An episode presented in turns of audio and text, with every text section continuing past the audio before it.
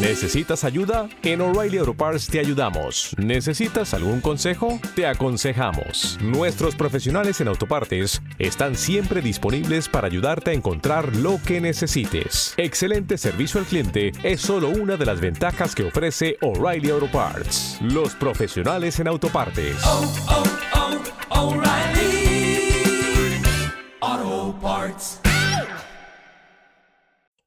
Te doy la bienvenida al programa Autoestima para el Liderazgo, en el que vas a aprender a mejorar tu autoestima, a tomar decisiones y a ser valiente para poder ejecutarlas, para que puedas ser una persona feliz y tener el control de tu vida. Empezamos.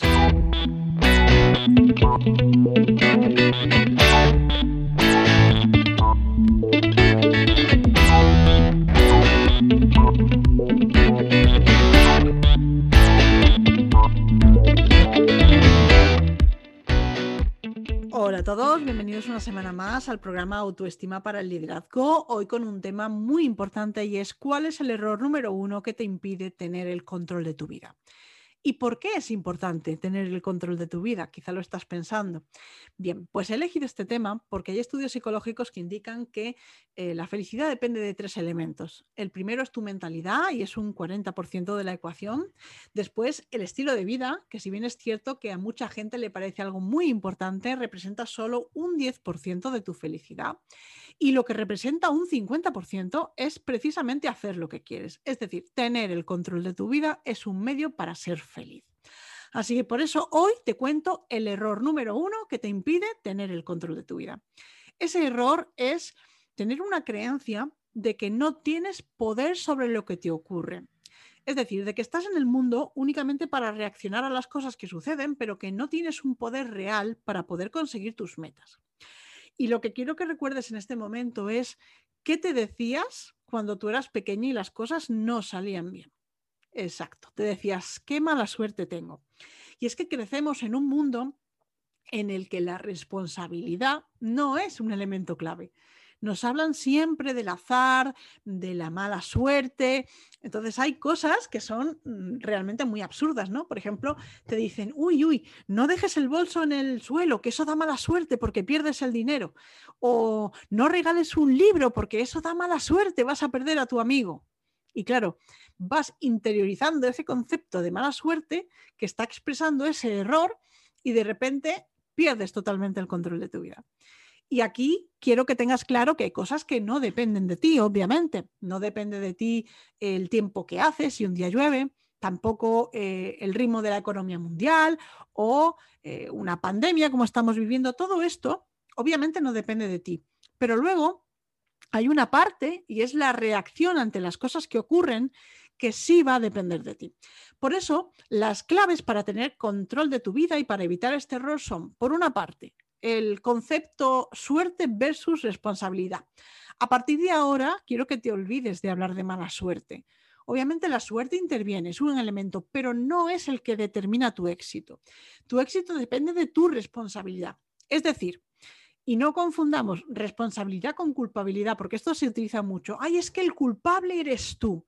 Cuando algo ha dependido de ti, te dicen, eres el culpable. No, esto tiene una connotación negativa. Responsabilidad implica, por una parte, ser una persona que acepta las consecuencias de sus decisiones y de sus actos. Es decir, asumir los, resultados de tu vida es ser responsable.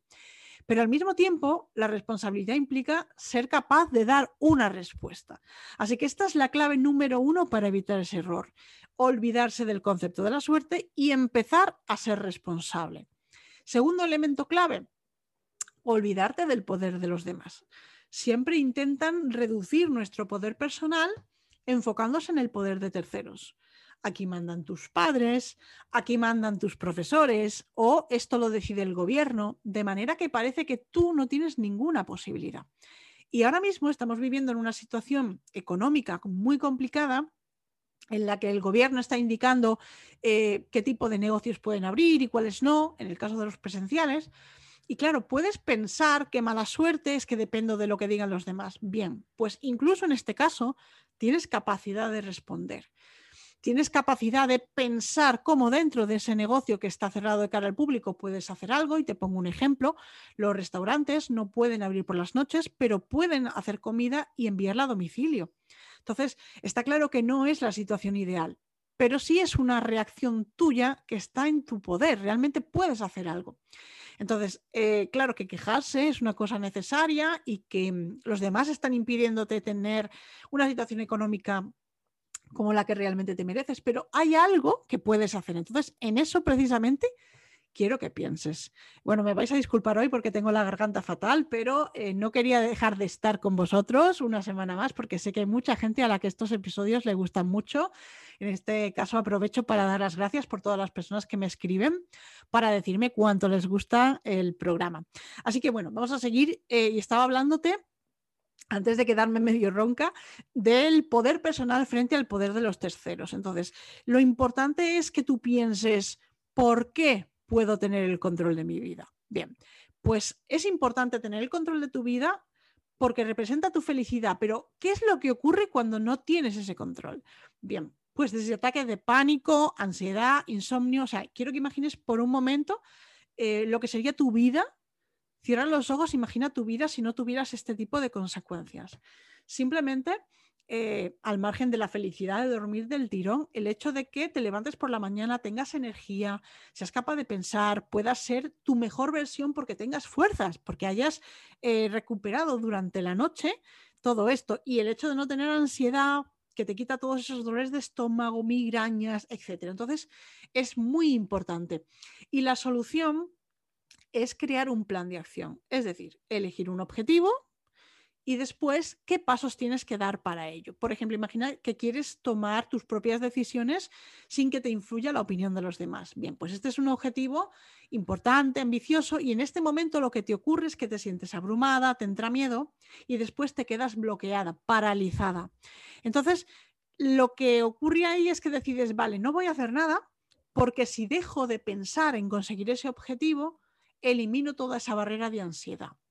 Y te voy a poner el ejemplo de una eh, clienta mía que cíclicamente me decía, no, yo es que quiero hacer coaching, pero no, pero no puedo porque el curso es muy caro, porque no tengo tiempo, porque... Y todos esos es que que ella lanzaba realmente eran creencias limitantes. Entonces, estuvimos trabajando juntas para que pudiera poner ese objetivo en marcha y el plan era tan sencillo como decir, bien, si en este momento no tienes el tiempo y el dinero para hacer el curso de coaching, porque además había que desplazarse a otra ciudad, y en fin, tenía una serie de limitaciones porque estaba trabajando, la idea es, ¿qué puedes hacer ahora con lo que tienes? Entonces empezamos por un plan en el que simplemente em, empezaba a leer blogs para averiguar qué tipos de coaching existían, empezaba a ver vídeos en YouTube, empezaba a descargar otros podcasts, eh, fue avanzando para poder empezar a ver libros, a lo mejor comprar un libro en Amazon que tiene un precio más reducido si lo lees en Kindle o bueno, luego ir a por eh, libros en papel físico y ya poquito a poco ir avanzando por esa escalera. Entonces, ¿cuál es la clave? El secreto para eh, dejar de estar abrumada es fija el objetivo y olvídate de él. Haz esa lista con todos esos pasos y ve uno a uno porque leer un blog no te da miedo. Escuchar un podcast no te da miedo. Lo que te da miedo es pensar cómo voy a conseguir el tiempo y el dinero para, para hacer ese curso.